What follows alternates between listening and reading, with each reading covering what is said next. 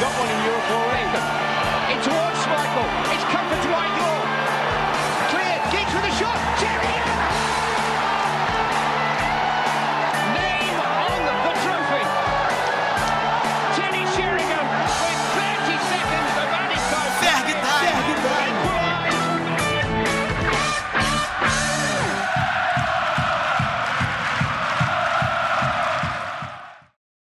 E aí, pessoal, tudo bem? Começando mais uma edição do Ferg Time, o podcast da Red Army Brasil, edição de número 59. Quem tá aqui hoje não é a Karine, não é o Ives, é o Lucas Filos. Normalmente estou aqui comentando, mas hoje vou apresentar aqui com vocês. Temos convidados especiais, temos, temos um tema especial, que vocês já devem ter visto no título agora, é claro. Mas para apresentar aqui, hoje a gente vai falar sobre uma partida especial, partida que acontece na quinta-feira. A gente está gravando no domingo, a gente, inclusive, hoje, o United ganhou o derby de Manchester 2 a 0 então, finalmente um podcast sendo gravado com os ânimos em dia. Enfim, na quinta-feira, Manchester United e Milan pelo primeiro jogo das oitavas de final da Liga Europa. No dia 18 tem o jogo da volta em Milão. Então, como é uma ocasião especial, um jogo grande, é uma competição que eu acho que nenhuma das duas equipes gostaria de estar. A gente sempre pensa na Champions League, claro, mas uh, agora tem já que está no campeonato, tem que ganhar, os dois vão, vão jogar para vencer. A gente tem bastante coisa para conversar, então a gente chamou dois convidados especiais, Bruno Dante e Gabriel Joaquim, que são da AC Milan Brasil. Mas antes, vamos apresentar quem está aqui sempre com a gente também, Fabrício Santos, tudo certo? Fala, Filos. Fala, pessoal que escuta o Fair Time e queria aqui né, dar as boas-vindas para o Bruno, para o Gabriel, para esse episódio especial. É sempre da hora quando a gente faz esses crossovers para poder falar do, do, dos times com, com mais aprofundamento, trazer um produto de mais qualidade, né? E começando hoje o episódio com o pé direito, vencemos um clássico e já teremos um grande confronto aí na Europa League, um confronto pesado e que poderia ser tranquilamente uma das uma possível final ou uma semifinal da competição, né? Já que são acho que talvez os dois maiores clubes que ainda restam na competição. É isso aí, é um jogo bem nostálgico, né? Um jogo que acho que vai trazer muita lembrança para o torcedor, para quem é neutro também.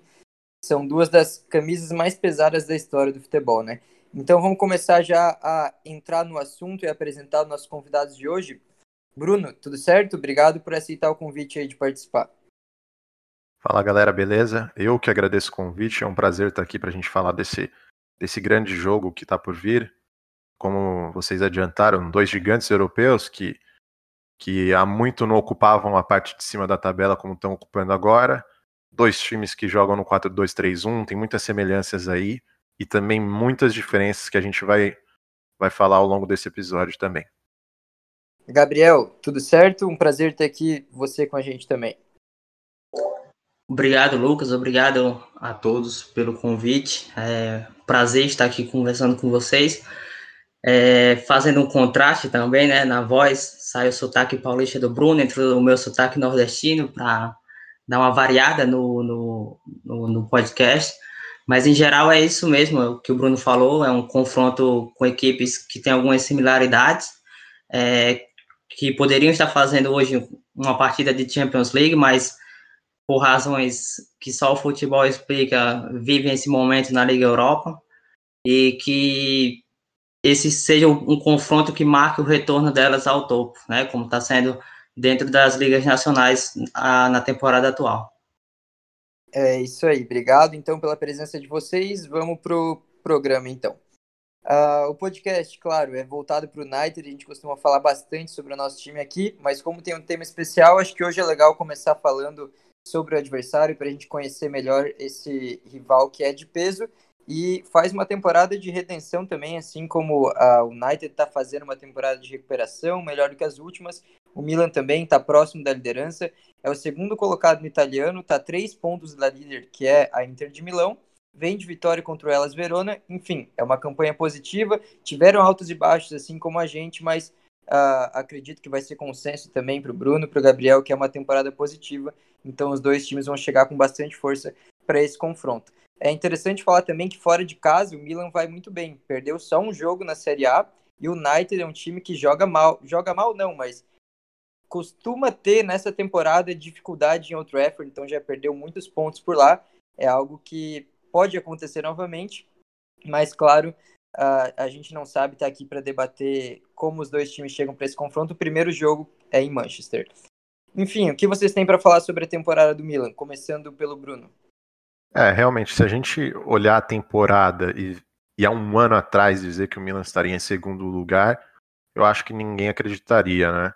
Mas, assim, uh, o trabalho do Pioli foi se solidificando, o time encontrou um padrão tático, mas, acima de tudo, é, encontrou uma confiança no trabalho e, e, esse aspecto mental no futebol muitas vezes é um pouco subestimado. Então, a, a crença no, no, modelo de jogo foi o que fez o Milan chegar até aqui. E, e uma das semelhanças que eu tinha adiantado era no, na questão do esquema tático, na formação tática, mas, mas a gente tem em comum também que o Milan tem ido muito mal no San Siro essa temporada. O Milan é, é o primeiro colocado no italiano é, em jogos fora e é só o sétimo em jogos dentro de casa. Então, a, jogar em casa tem sido um problema para os dois times. Então, é, acaba sendo comum esse aspecto. E um outro ponto aqui para a gente acrescentar é o Milan vinha de um, de um período de vencibilidade gigantesco que, que não conseguiria não conseguia atingir há muito tempo. Porém, nas últimas partidas do italiano teve algumas derrotas seguidas e, e, eu diria que agora é um dos momentos mais turbulentos da temporada do Milan, apesar da, da vitória contra a Roma e a vitória agora contra o Elas Verona recentemente é um momento de altos e baixos e o time está tentando se encontrar ainda. E também tem, desfalque, tem desfalques importantes para essa partida contra o Manchester, né?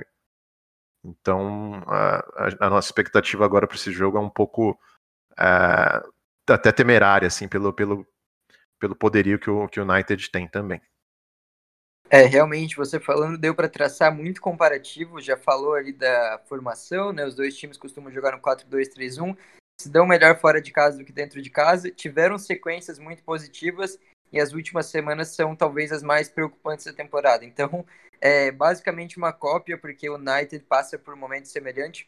É claro, a vitória hoje no derby de Manchester com certeza vai dar uma, uh, uma força mental, um ânimo mesmo para os jogadores que estavam fazendo falta nos últimos jogos. Mas se a gente pegar desde ali o final de janeiro, mais ou menos, o United vem com uma média de desempenho que não chega a ser algo terrível, mas caiu drasticamente em relação ao ótimo nível que apresentou ali por dezembro e na, nas três primeiras semanas de janeiro.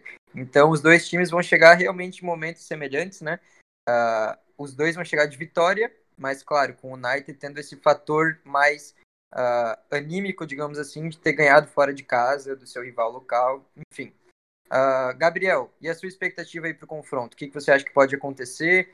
Uh, como que tá o, o, clima entre vocês aí, claro, a opinião de vocês, mas a torcida no geral? Como que vocês estão vendo esse primeiro jogo?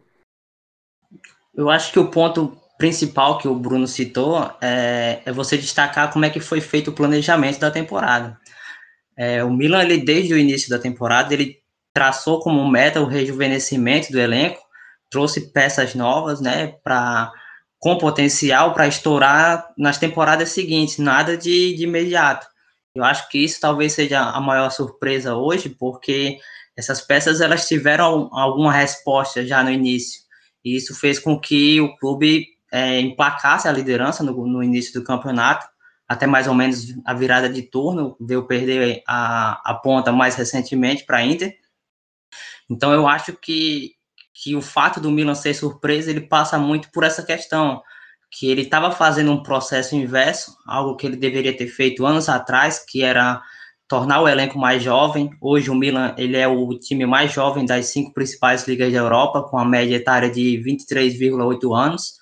E, e, de, e de jovens você geralmente espera que eles vão amadurecendo com o tempo, que os resultados eles comecem a vir é, a longo prazo. Não foi o caso, os resultados eles apareceram já de imediato. É, peças como Rafael Leão, o Rog na, na Liga Europa, é, o Brian Dias no começo também pela Liga Europa. Essas peças elas trouxeram algumas, alguma qualidade e fizeram com que o rendimento do time subisse. Mas falando especificamente do confronto, eu acho que, que a questão do, dos momentos, como o próprio Bruno citou, ela influencia dentro do, do desse embate que vai acontecer, na verdade. Porque pelo fato do time do United ser uma, uma equipe com mais peças veteranas, jogadores acostumados a decidirem é, confrontos desse tipo, eu acho que o United ele tem uma certa vantagem, né? A questão psicológica do, do confronto ela vai pesar muito e o fato do Milan muito provavelmente ir para esse primeiro jogo sem o Ibrahimovic é, é um peso, já que ele é um dos líderes do elenco, aquele jogador que chama responsabilidade para ele nesse tipo de, de decisão. E eu acredito que, apesar do, do, equilíbrio dentro de campo, pelos resultados recentes, pela classificação dos dois times nas suas ligas, eu acho que o United ele tem uma, uma leve vantagem e espero que, que essa vantagem, assim como no jogo de hoje contra o Manchester City, ela seja é, revogada no final do, do, do jogo das oitavas de final. É, até você falou ali sobre o trabalho do Pioli, sobre como esse projeto é mais voltado a longo prazo, mas estão tendo um resultado acima do esperado a curto prazo. Eu queria saber de vocês, o Bruno pode responder essa, uh, qual é a visão que a torcida tem no geral, e você, claro, sobre o trabalho do Pioli, porque eu já vi uh, de certas pessoas algumas críticas um pouco mais duras, mas de outras alguns elogios mais, uh, mais exaltados, digamos assim. O Milan teve até aquele rolo todo que a expectativa há algum tempo era de que ele não treinasse mais o time, né? Tinha acertado com o Ralf Rangnick e tal, teve uma confusão ali, acabou. Uh, não lembro exatamente o que aconteceu, você pode detalhar, mas que o Milan acabou abrindo mão dele, o Pioli renovou e tá fazendo uma boa temporada, né? Mas uh, no geral, vocês colocam fé nesse trabalho? Como que é a visão? Sim, é, o Pioli chegou no Milan com a hashtag no, nos Trending Topics de Pioli Out né? Então, ele começou num período turbulento, teve um grande momento de virada que foi a derrota de 5 a 0 para Atalanta no fim de dezembro de 2019. E aí a vinda de, de Ibrahimovic do Kjaer foi um momento de virada desse time. Uh, em relação ao Rangnick, o que aconteceu foi que o time começou a ganhar. É simples assim. Futebol é um esporte que vive de resultados. E o fato do, do, do Pioli ter, tido muito sucesso barrou a vinda do Rangnick. Mas, se a gente for pensar em termos táticos, assim, é, tem muitas semelhanças do que o Pioli trabalha no trabalho do Rangnick. É, a gente tem visto o que no Milan? É um time que é, começou a marcar mais alto, era um time que marcava em bloco baixo com o Gattuso, é um time que marcava do meio de campo para trás, isso mudou completamente. O Milan passou a um time que começou a exercer muita pressão no pós-perda, então, que é muito comum no trabalho do, do, do alemão, então, o, o Milan começou a criar muitas chances a partir do momento de, de desse pressing depois da perda da bola. Uh, a, teve a mudança para o 4-2-3-1, que, que potencializou de maneira gigantesca o, o Tcharanoglu como 10, como trequartista, né, que é o meio ofensivo. E, e o Milan começou a, a conseguir a produzir muitos lances perigosos, lances de gol, coisa que não acontecia nos trabalhos anteriores. E, e a defesa começou a funcionar porque porque conseguia exercer muito bem essa pressão e o time sofria pouco lá atrás, retomava muito a posse de bola no ataque, era um dos times que menos permitia uh, passes do adversário para cada retomada de posse. Então, uh, confiança no trabalho dele, eu acho que não tenho dúvidas em relação a, ao trabalho tático dele, a questão motivacional da equipe e, e, também de gestão do grupo me parece boa. Uh, ele acabou de, em teoria, ter sacado o capitão do time, que é o Romagnoli, e aparentemente não, não houve nenhuma crise. Eu acho que não tem motivos para que o, o torcedor milanista tenha dúvidas em relação a ele. Ah, legal. E interessante que tem mais, mais um ponto que dá para a gente comparar, porque o trabalho do Solskjaer no United, ele começa com a primeira parte do trabalho é mais pautada em um time mais reativo, que marca também em bloco baixo em muitas partidas, apostando no contra-ataque. E aos poucos o time começou a jogar de forma mais agressiva, pressionando mais em cima e fazendo um jogo mais ofensivo e mais intenso no geral em, em todos os aspectos do jogo. Né? Então é interessante ver que até nisso teve uma, uma linha do tempo sendo seguida ali pelos dois clubes. Então, já puxando para o nosso lado aqui, Uh, Fabrício, o que você tem a dizer sobre o momento do United, sobre o jogo de hoje, você pode citar, né? A gente está gravando no domingo depois da vitória no derby, sobre a expectativa para o jogo no geral. Cara, se a gente for fazer uma. For fazer um retrospecto do nosso podcast e a gente for pegar episódios nossos em pontos-chave da temporada, eu acho que em todos os podcasts vão ter eu falando a mesma coisa, que é que a gente nunca sabe o que esperar desse United. Porque quando o time engrena uma sequência de vitórias, vai lá e perde para o Lanterna.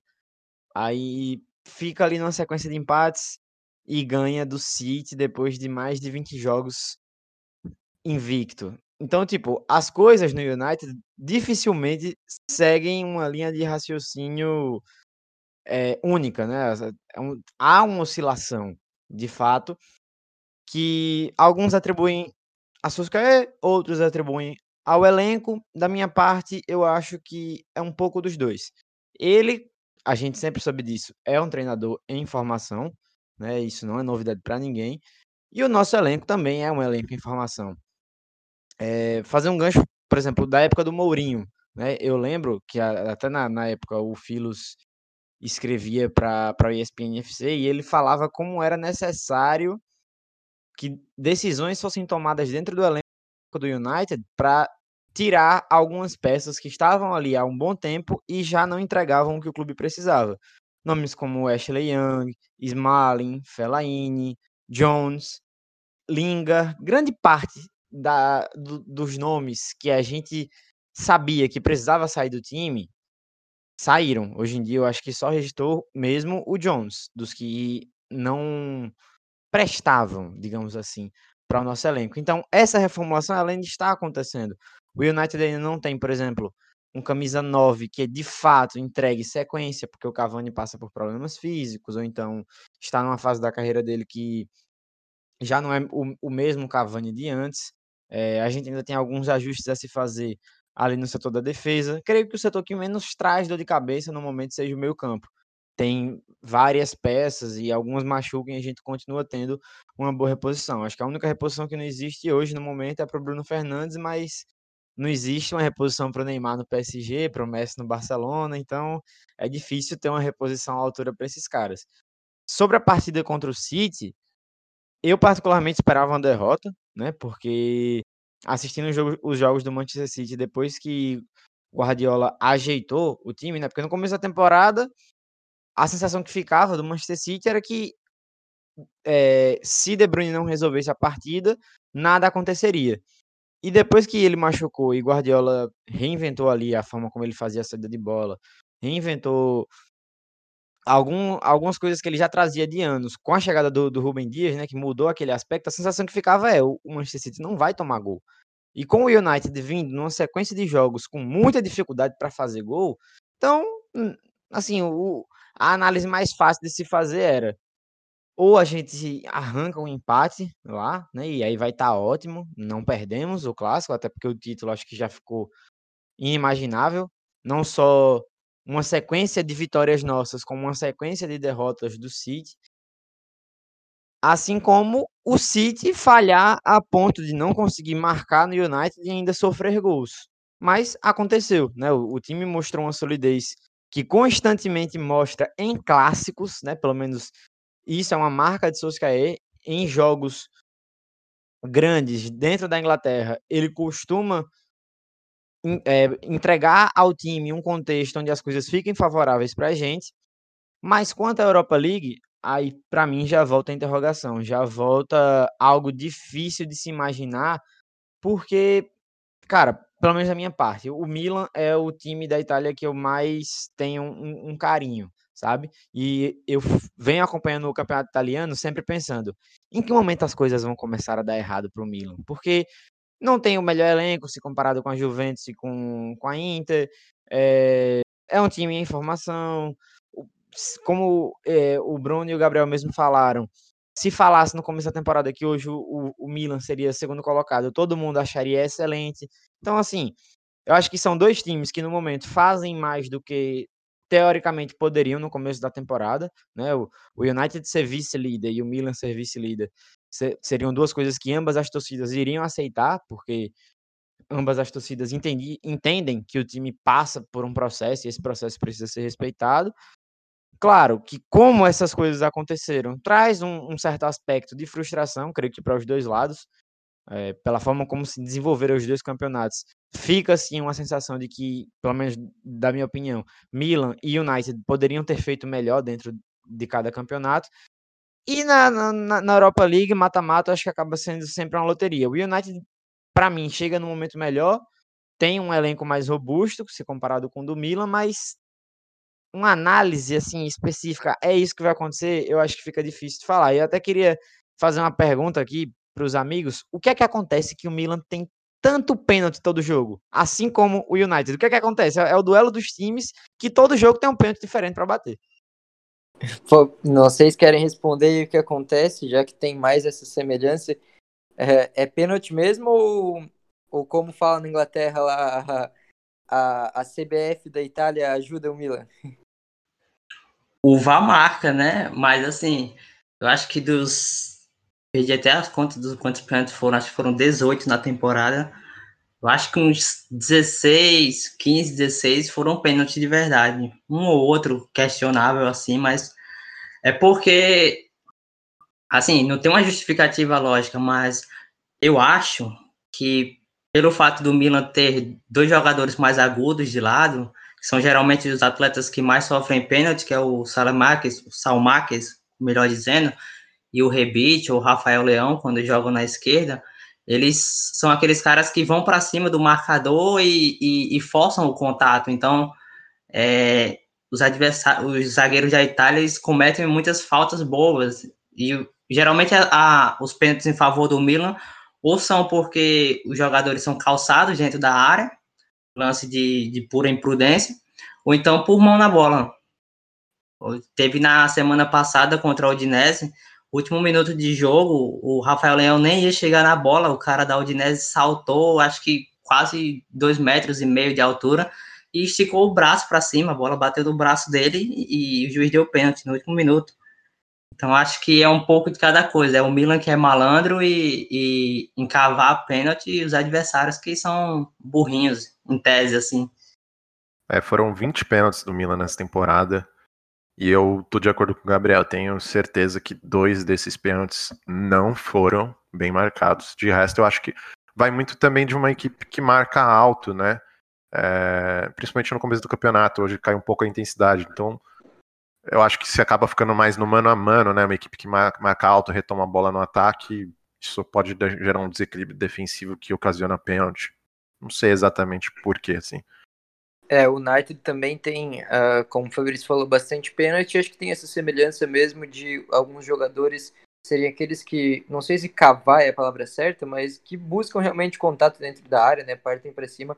Hoje, no primeiro lance do jogo contra o City, o Martial vai para cima de uma forma que dava para ver também que ele, claro, buscaria o gol possível, mas uh, sabe que tem ali um dos melhores batedores de pênalti do mundo no time, em que algum contato poderia resultar em pênalti. Então, dá para perceber que os jogadores também têm essa malandragem que faz parte, né? Tá dando certo. O Bruno Fernandes é vice-artilheiro da Premier League, então uh, é natural que, que tenha isso e a maioria também é pênalti. Acredito que a proporção deve ser parecido com a de vocês, uns dois pênaltis mais questionáveis e o resto uh, acho que é consenso que foi mesmo. Enfim, já entrando mais uh, detalhadamente para falar dos times, o Milan, como a gente já adiantou aqui, não vai ter Ibrahimovic, que faria seu retorno ao Trafford, mas não vai fazer. Eu acho que deve jogar a volta, né? Vocês podem explicar melhor aqui para a gente como está a situação dele. Mas, uh, no geral ali, qual desfalque a mais vocês podem ter? Como está a situação do time? E sem ele, quem que pode assumir responsabilidade, em quem que o United deve ficar de olho, quais são os pontos fortes pontos fracos aí dentro desse time? Bom, eu acho que, obviamente, a, a, ausência do Ibra é a mais, mais sentida, com certeza, porque é uma referência no ataque. Mas, assim, o, o Milan hoje, né, no domingo, dia 7, jogou com sete desfalques. Uh, muitos deles também foram traumas, né, tanto do Rebite quanto do, do Theo Hernandes, então foram poupados por, para, para a Europa League. Uh, além disso, o Milan não tem o Tchalanoglu, ou provavelmente não, não joga. É, eles estavam estimando uma, sete dias dele fora, e sete dias vão ser exatamente no, no jogo contra o United, então eu não sei se ele joga. E o Benacer, que, que é um, foi um dos destaques do Milan na temporada passada, tem sofrido bastante com lesões musculares, também está fora. Além disso, a reposição imediata do Ibra seria o Mandzukic, que também está fora. Então são esses os desfalques do Milan. Em relação ao jogo em si, ao prognóstico, eu diria que uh, vai depender muito de como o Milan vai se comportar jogando fora de casa. Para quem não, não tem acompanhado os jogos do Milan, o Milan é um time que, que gosta muito de, de um cenário mais de trocação.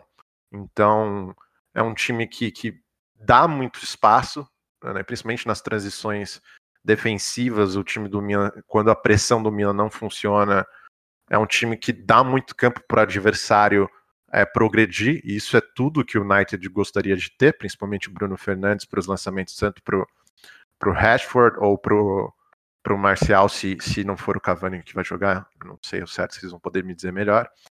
E, e, em relação a, a, essa transição, acho que talvez seja o grande, grande problema do Milan. Então vai depender muito se o Milan vai deixar o United jogar mais, vai jogar com uma marcação um pouquinho mais baixa, que na minha opinião é o cenário ideal para que para que o Milan não dê as principais armas para o United, que é principalmente a, a transição rápida, os lançamentos do Bruno Fernandes, essa, é, a velocidade do ataque, que seria um grande problema para a defesa do Milan, que provavelmente vai ter o Tomori, para vocês que acompanham a Premier League já estão de olho nele há um tempo aí, o zagueiro do Chelsea, que atualmente bancou o capitão Romagnoli, que tem sofrido bastante essa temporada, sobretudo na questão de mobilidade, ele tem sido muito dentro nos embates, e o Tomori tem sido um dos jogadores mais rápidos do Milan, ele atingiu esses dias 37 quilômetros na corrida, o que é bem, bem singular para um zagueiro. Então eu acho que muito vai depender de como o Milan vai se comportar em relação a, a essa pressão, em como o Milan também vai conseguir uh, se desvencilhar de qualquer eventual pressão do United. É um time que também teve dificuldade quando enfrentou adversários que marcavam muito forte a saída de bola. Isso aconteceu contra o Spezia no campeonato italiano. Isso aconteceu com a Atalanta também, que marcou muito em cima do Milan. E o Milan teve dificuldades na saída e sofreu muito para criar nesses jogos. Então, acho que o cenário vai depender muito dessa postura do Milan no jogo. É, eu acho que tem tudo para ser um jogo uh, bem tático, né? Eu acho que os dois treinadores, como a gente já falou, possuem algumas semelhanças, a formação, o estilo de jogo também, a forma que o time foi que os times foram se adaptando e faz toda a diferença realmente contra o United você limitar as opções de passe em profundidade. A gente não sabe se o Rashford vai ter condição de jogo. Amanhã ele deve fazer lá os exames. Hoje ele saiu uh, sentindo dores mais ali para a reta final da partida depois de dar um pique sensacional na recomposição lá, salvou um contra-ataque. Mas sem o Rashford o time perderia bastante. E já quero perguntar para o Fabrício, da nossa parte, quem que você destacaria uh, em termos de de qualidade individual mesmo, em quem que o, que o Milan deveria manter os olhares bem atentos aí? Qual a expectativa? Para fugir do óbvio, né? Para além de, de Bruno Fernandes, eu acho que o, um dos pontos principais do United vem sendo o Luke Shaw, né? Para mim, hoje, hoje ele é o melhor lateral esquerdo da liga. Claro, a gente tem o Cancelo fazendo uma temporada espetacular pelo, Man pelo Manchester City, mas o Cancelo não joga todos os jogos de lateral esquerdo, né? Até como de exemplo, hoje ele jogou pela direita. Mas para mim o Shaw é o melhor lateral esquerdo da liga. É junto com o Bruno e com o Rashford jogadores que são mais ativos ali na, na, na construção ofensiva, né? Um jogador que está o tempo todo sendo opção de passe, rompendo linhas, fazendo tabelas, né? Acho que inclusive esse foi o ponto que fez o Alex Telles não conseguir se adaptar com tanta facilidade, que é justamente o entrosamento que o Shaw já tinha com esses jogadores, né? Com o Bruno, com o Rashford, até com, com o Martial. A facilidade que ele tem em conseguir trocar esses passes curtos e rápidos para conseguir encontrar um espaço, né? O, hoje no lance do gol ele sai carregando a bola desde a defesa, dribla um, dois, tabela e faz o gol. Então ele tem muita familiaridade com essas ações, com esses movimentos, o time já está acostumado a se portar de uma forma que abram-se esses, esses, espaços para ele explorar. E o Teles não, não, não, não jogava assim no Porto, não tinha tanto esse costume, apesar de ser um jogador, sim, muito diagonal, mas não, não tinha mais essa mesma familiaridade. Então, entrando numa liga mais mais intensa, né? É, o, o Teles ele foi um jogador que passou a driblar menos, ele tinha o recurso do drible. E o Shaw, desde que o Teles chegou, só foi melhorando e melhorando e melhorando. Então, para mim, ele é o jogador a, a, se destacar para além do Bruno, né? O Bruno, acho que todo mundo já sabe que é a nossa principal peça. E o Shaw, ele, enfim, vai enfileirando aí estatísticas que o, o faz dele um dos melhores na posição na Europa no momento. É, eu também destaco o Shaw, o jogador que para mim é o melhor jogador do United em 2021. Ele tá mantendo um nível assim muito alto em, em muitos aspectos, né? Tá marcando bem, a saída de bola é muito melhor com ele, tem muita diferença em relação ao Alex Telles, ele passa muita segurança. A articulação também, a criatividade mais ali chegando na, na no terço final ali do campo, né? Também tá cada vez melhor, cruzamentos, os passes incisivos ali para o meio da área e hoje, inclusive, foi premiado com um gol, né? A movimentação dele tá muito boa, entrosamento com o Rashford. Enfim, com certeza é um jogador que o Milan vai ter que prestar atenção. Gabriel, já puxando o gancho do Schalke, um jogador que joga pela esquerda, ele vai atacar ali onde o lateral direito do Milan se encontra. Né? Deve ser o Calabria, né, que é o titular, podem me corrigir se eu estiver errado, mas o Dalot é um jogador que é considerado reserva no Milan, né? Ele joga de vez em quando e tal, mas não, não chegou a ser titular absoluto, acredito. E ele pertence ao United, está emprestado. A gente queria saber aí como que ele tá. A gente já falou um pouco em off uh, antes de começar a gravar, mas se puder falar um pouco qual que é a visão do torcedor do Milan sobre o Dalot, que o torcedor do United às vezes fica um pouco distante desses jogadores que estão emprestados, então é sempre bom ter uh, o feedback de quem está acompanhando ele no dia a dia, né? Ah, o, o, o Dalot, ele, ele acaba jogando quando geralmente um dos laterais do Milan é poupado. É, hoje ele jogou porque o Theo Hernandes apresentou uma fadiga muscular e acabou indo para a esquerda com Calabria, que vai ser o titular muito provavelmente na quinta-feira, fazendo a função de lateral direito. Cara, o Dalot, eu acho que ele tem um, um, um, um pequeno problema de interpretação de jogadas. Às vezes eu acho que ele toma as decisões erradas e isso acaba atrapalhando um pouco a evolução dele dentro da partida. Apesar do golaço que ele fez hoje, é, se você perguntar a qualquer torcedor do Milan o que é que ele achou da apresentação do Dalot, já de 10 torcedores, 9 vão falar que foi uma atuação pífia, foi uma atuação insatisfatória, porque ele cometeu muitos erros atrás, é, inclusive falhou em uma das jogadas que quase saiu um dos gols do Hellas Verona, recuou a bola pro, pro Tomori e acabou não olhando a chegada do jogador do Hellas e quase que ele perde a bola depois. Então eu acho que o problema principal do Dalot é que ele às vezes ele parece meio desligado da partida. Até mesmo nas partidas de Liga Europa contra equipes mais relativamente mais fracas, que o grupo do Milan foi foi um pouquinho enjoado, é, contra o Lille, o Celtic, o Sparta, Praga, ele most se mostrou aquele jogador que não vale a pena você fazer um esforço para comprar. E a imprensa italiana fala que o United vai pedir mais ou menos 20 milhões de euros pelo passe dele. Então eu acho que o Milan vai acabar por, por optar devolver, já que tem o Calulo também, que jovem francês contratado é, de graça junto ao Lyon na janela passada é, que também faz a função de lateral direito. Mas, no geral, eu avalio a passagem dele até aqui como uma nota 5. Ele tem altos e baixos, mais baixos do que altos, talvez por isso que ele permaneça sendo ainda uma segunda opção para os dois laterais. E eu acho que no caso dele, só, só muitas atuações boas em sequência, né, para reverter essa situação e fazer com que o Milan acabe comprando porque defensivamente eu acho ele muito fraco. Ele às vezes tem umas interpretações de jogada muito muito ruim, ele tenta antecipar o adversário, só que o adversário é mais rápido que ele, e aí ele dá o bote errado e acaba deixando a defesa exposta. É, muitos passes é, de jogadas de contra-ataque acabam morrendo nos pés dele, ele erra. Então acho que são fatores assim que pesam contra a permanência dele aqui no Milan. É, eu acho que pelo visto o United vai ter que logo tentar encontrar um outro time para emprestar o Dalot ou algum comprador, né, que não seja o Milan que então acho que não vai se interessar, né? Um jogador que realmente ele começou de forma muito promissora né, no Porto, principalmente nas seleções de base de Portugal, um jogador de muito destaque ofensivamente. Mas aí o United contratou ele quando ele tinha apenas oito jogos, se não me engano, como profissional. Então era muito cru ainda e ali ele não ia render de cara. E a adaptação no Milan, então, parece que não tem sido tão boa. Tem qualidade, mas né, precisa evoluir como jogador para conseguir jogar num nível alto. Então vamos ver o que vai ser daqui para frente. Bruno, outro jogador que tem certa relação com o United, não é nenhuma relação direta, mas simplesmente porque já foi especulado. Eu, na época, vi especulação como uma uh, especulação furada, assim, não, não, não colocava muita fé. Eu acho, inclusive, que não teve muita conversa sobre isso.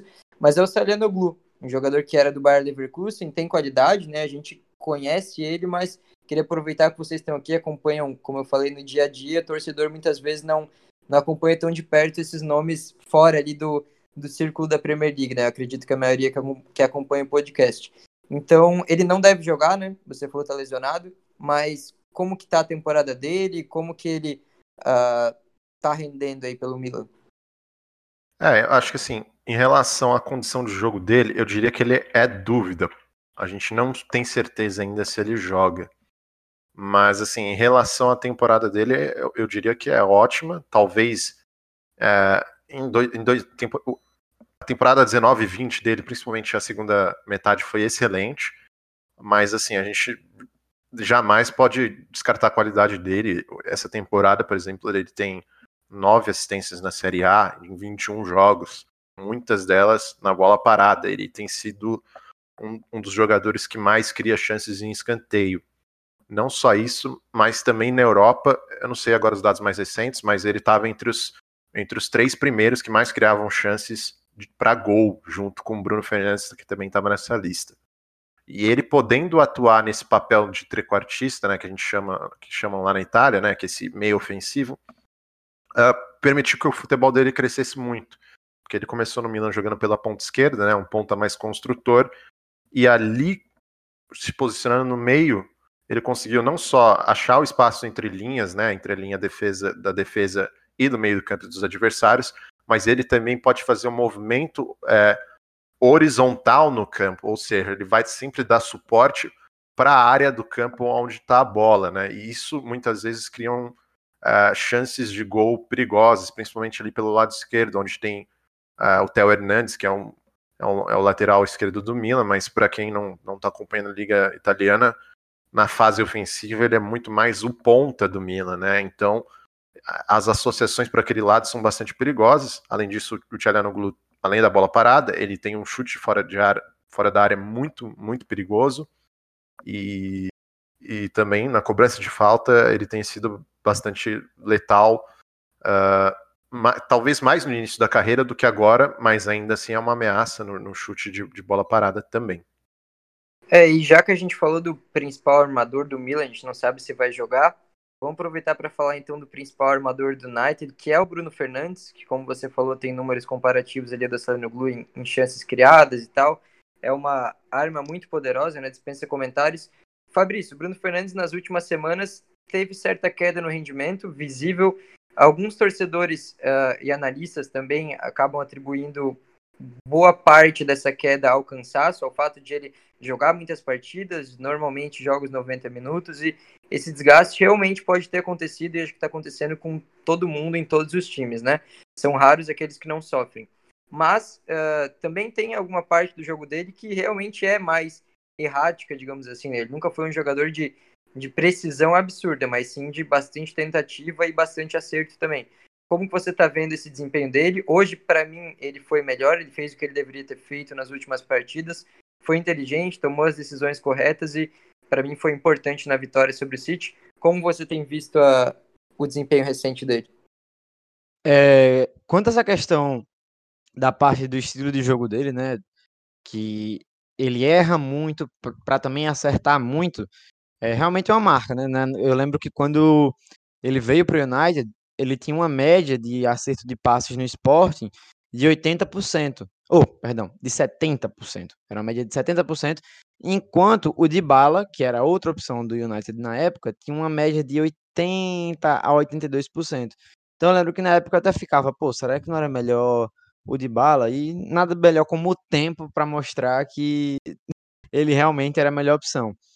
Mas assim, o que vem me, o que me desanimou nele nos últimos jogos não foi nem essa parte assim do do ele errar muito. O que me desanimou na verdade foi ele ter tentado menos nos últimos jogos, tentado menos chutes, tentado menos passes arriscados. Só que eu acho que isso também se deve ao contexto que ele tem perto dele. A gente viu recentemente o Martial e o Daniel James jogarem mais partidas.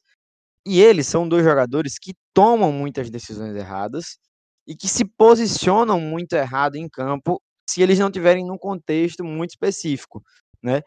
Enquanto outros jogadores, como por exemplo o Greenwood, ali pelo lado direito, e o Cavani, como nove, são jogadores que dão opções mais variadas e que facilitam mais o jogo do Bruno. O exemplo do Cavani é, o Cavani ele é um, jogador que ele tem mais facilidade para abrir espaços do que o Martial. Mesmo o Martial sendo um jogador mais móvel, o Martial ele não tem, pelo menos na minha visão, é, a noção de espaço correta para que os movimentos dele sejam coordenados a ponto de que isso abra espaço para os seus companheiros estarem em situações mais confortáveis. O Cavani ele é um facilitador muito grande para esse estilo de jogo do United. É muito confortável ver o Cavani jogar, porque a todo momento ele está abrindo um espaço. E um jogador que constantemente se beneficiava desses espaços que ele abria era o Bruno, né? E o Greenwood é um jogador que se posiciona muito bem para receber os passes. Então, quando a bola vinha chegando no, no Greenwood, através do Bruno, algumas boas jogadas vinham sendo criadas justamente pela forma como o jogador se posiciona, como ele age quando está com a bola. E outra parte também que eu destaco para ter influenciado na queda de rendimento do Bruno é como os laterais vêm jogando. A gente tinha visto muito os laterais do United atacando juntos.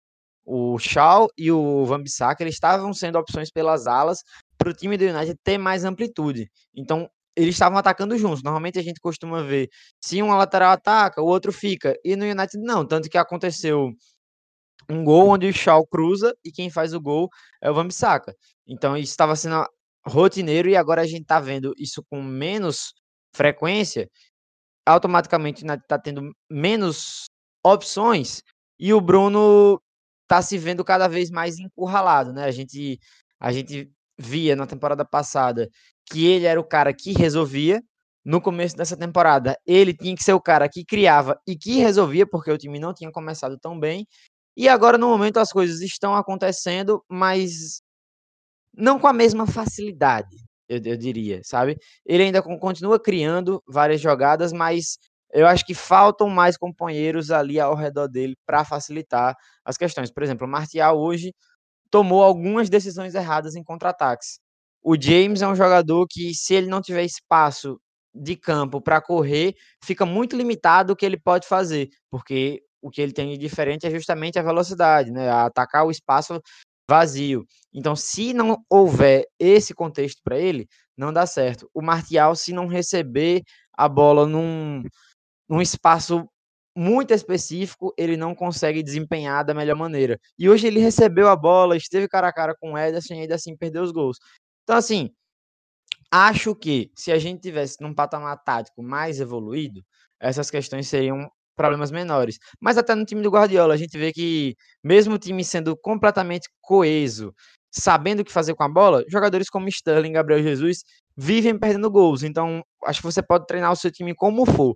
Se você não tiver boas peças que vão constantemente decidir para você, então os déficits dos jogadores vão sempre ficar aparecendo. E pro Bruno, pô, não tem como você jogar durante nove meses, um atrás do outro, bem, bem, bem, bem, né? É, é impossível, humanamente impossível. Eu creio que nos momentos que a gente precisa, ele aparece, como hoje apareceu na hora de bater o pênalti. Então, acho que na Europa League pode se repetir. Ele pode não, não estar fazendo partidas fantásticas, como já fez na temporada, mas continua entregando números, né? É o vice-líder em gols e é o vice-líder em assistências da Premier League.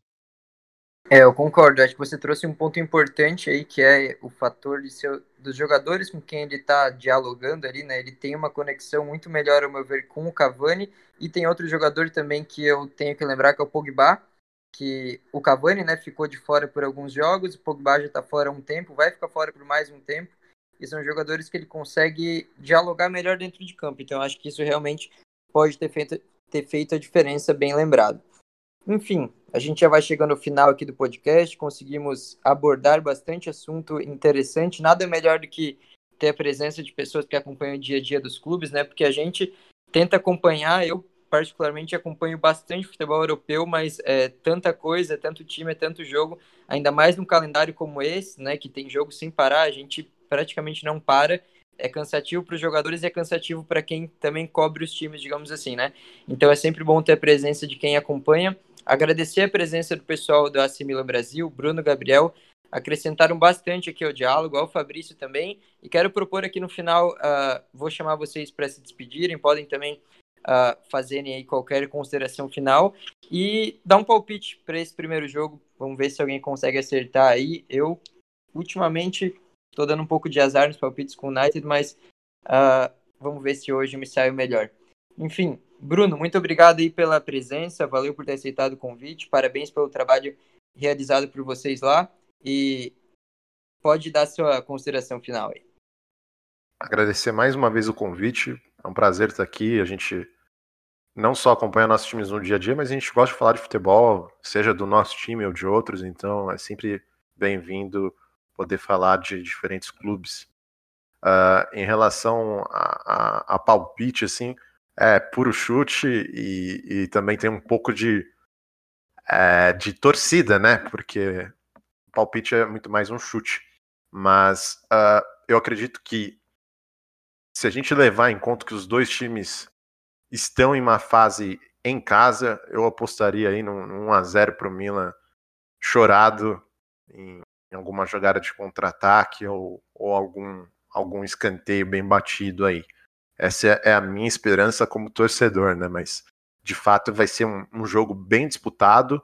Uh, e acima de tudo, eu acho que eu, eu, vejo o United como favorito, não só por, por ter um elenco um, um pouco mais profundo, mas também é um time que tem se acostumado a grandes confrontos nos últimos anos, conseguiu é, resultados excelentes contra o PSG é, na Champions League passada. É, é, um time que tem de maneira recorrente participado de mais jogos na Europa. Por isso eu vejo o United como favorito. E, e é isso. E convidar todo mundo que está tá ouvindo aqui também para conhecer o nosso trabalho na Milan Brasil. É, nossa, a gente também tem o nosso podcast, que é o Fala Diávolo. Então convido todo mundo para conhecer também nossas redes e, e também toda a nossa comunicação. Valeu, obrigado, Bruno. Com certeza o pessoal vai dar uma olhada lá. O trabalho deles também é muito legal. Gabriel, obrigado aí pela participação e qual a sua consideração final e o palpite? Para não ficar um ponto muito repetitivo, eu vou reforçar o convite né, que o Bruno fez para o pessoal acompanhar nossas redes sociais. É... Eu avalio o confronto como equilibrado, muito equilibrado, com um leve favoritismo para o United. Como eu falei no início, é uma equipe é, com jogadores mais experientes, com acostumados a decidirem grandes confrontos como esse. E mas tem aquele lado torcedor que não aceita você apostar contra o seu time. Então eu vou me apegar a esse retrospecto é, negativo que o Manchester United tem em casa, assim como o Milan, e forçar aqui um empate de um a um na ida para que as coisas possam ser decididas no San Siro na outra semana. No geral, eu agradeço a vocês pelo convite. É, foi ótimo participar, foi ótimo discutir com, com outros torcedores, é, pessoas que, que têm a visão de um outro futebol, né, como a Premier League, apesar de, de serem duas ligas de futebol europeu de alto nível, talvez as duas melhores da temporada atual, mas é sempre bom, porque a gente acaba conhecendo um pouco a realidade do, dos outros times, não só do Milan, sai desse eixo assim e e compreende que vocês também têm desfalques, vocês têm problema com alguns jogadores, se está acima, se está abaixo do rendimento. Eu acho que é uma ótima oportunidade é, para que as pessoas conheçam, antes do, do próprio confronto, a, como é que está a situação de cada equipe. Fora que a discussão em si ela é muito positiva, porque é, tem muito futebol e, e tática e paixão envolvida. Então eu acho que que no geral esse podcast é um, é um, um cardápio completo para quem para quem vai apreciar esse grande confronto das oitavas de final da Liga Europa. Valeu, muito obrigado, Gabriel. Concordo sobre Premier League e Série A serem as melhores ligas da temporada europeia. Tá muito legal de acompanhar as duas. E é isso aí. Fabrício, tamo junto aí, obrigado pela participação novamente. Quais são suas considerações e o palpite? Ah, cara, eu acho que vai ser um a um os dois jogos e aí decidir nos pênaltis. Eu quero emoção, eu quero passar mal. E aí, obviamente, a gente não passa, né? Nos pênaltis, que aí Donnarumma leva a vaga para eles. Mas aí já deixar aqui esse, já deixar aqui esse palpite. E minhas considerações finais só agradecer mesmo a todo mundo que ouviu até aqui, agradecer a presença do Bruno e do Gabriel, agregaram bastante, até porque particularmente eu mesmo, o Milan sendo um time que eu acompanho, não, não torço, mas acompanho e fico ali esperando o melhor eu não saberia dar tantas informações assim, até porque por conta de trabalho, né, e até acompanhar o próprio United, a gente não consegue acompanhar vários times ao mesmo tempo, a ponto de ter um conhecimento aprofundado. Então, eles agregaram bastante aí para para o episódio para a gente. E sobre o United, esperar, né, por pela próxima temporada. Não, tô largando o osso dessa competição, mas falando como torcedor, acho que assim, um título que a gente queria era a Champions da Premier League. A Champions já não vai dar. Para mim, a maior frustração da, da, temporada foi a eliminação na Champions.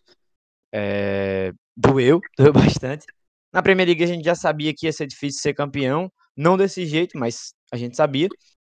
E acho que assim, ganhar a Europa League ou ganhar qualquer outra Copa não vai encerrar a nossa sede de dias melhores. Então acho que é continuar seguindo o trabalho, evoluindo as peças e para chegar para a próxima temporada com um time cada vez mais coeso e, que, e com um propósito claramente definido que é voltar a vencer a Premier League.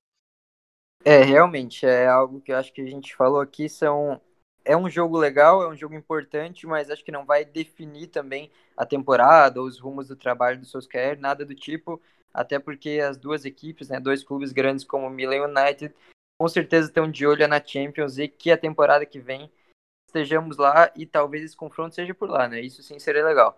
Enfim, agradecer de novo todo mundo que vocês três participaram, todo mundo que está ouvindo, pedir para seguir a Red Army Brasil no Twitter, no Facebook, no Instagram, tem o blog no Medium também. Claro, ouvir aqui o Fair Time, disponível no seu agregador de podcast favorito. Acompanhar também o trabalho lá do pessoal da Milan Brasil nas redes sociais deles. Também é muito bom, sempre bom ficar de olho nas outras equipes e adversários nossos aí nesse calendário que é maluco. Como eu falei, os jogos não param, a gente tem muita coisa para debater. Mas é isso aí. Meu palpite, para não ficar em cima do muro, eu vou ser um pouco mais clubista, talvez. Uh, ah, 2 a 0 no Old Trafford e 2 a 0 no San Siro também, duas vitórias para o United. Uh, não sei se isso vai acontecer, provavelmente ele vai levar um gol, mas né, vamos confiar porque o desempenho defensivo tá legal. Jim Henderson, inclusive, se tá aqui, tá jogando muito bem. Agora o DG, né, teve sua filha nasceu, tá lá na Espanha para acompanhar os primeiros passos dela. O Henderson vai ser titular e tá dando ótimos sinais, tô confiante nele. Vamos ver se curioso também para ver se Martial vai continuar jogando bem, porque ele vinha muito mal, foi muito bem no derby. Vamos ver se ele vai conseguir acordar de vez na temporada. Enfim, essas são minhas considerações finais. Agradecer de novo todo mundo que ouviu até aqui. E tamo junto. Até a próxima. Valeu! Ferg Time, um podcast do Red Army Brasil.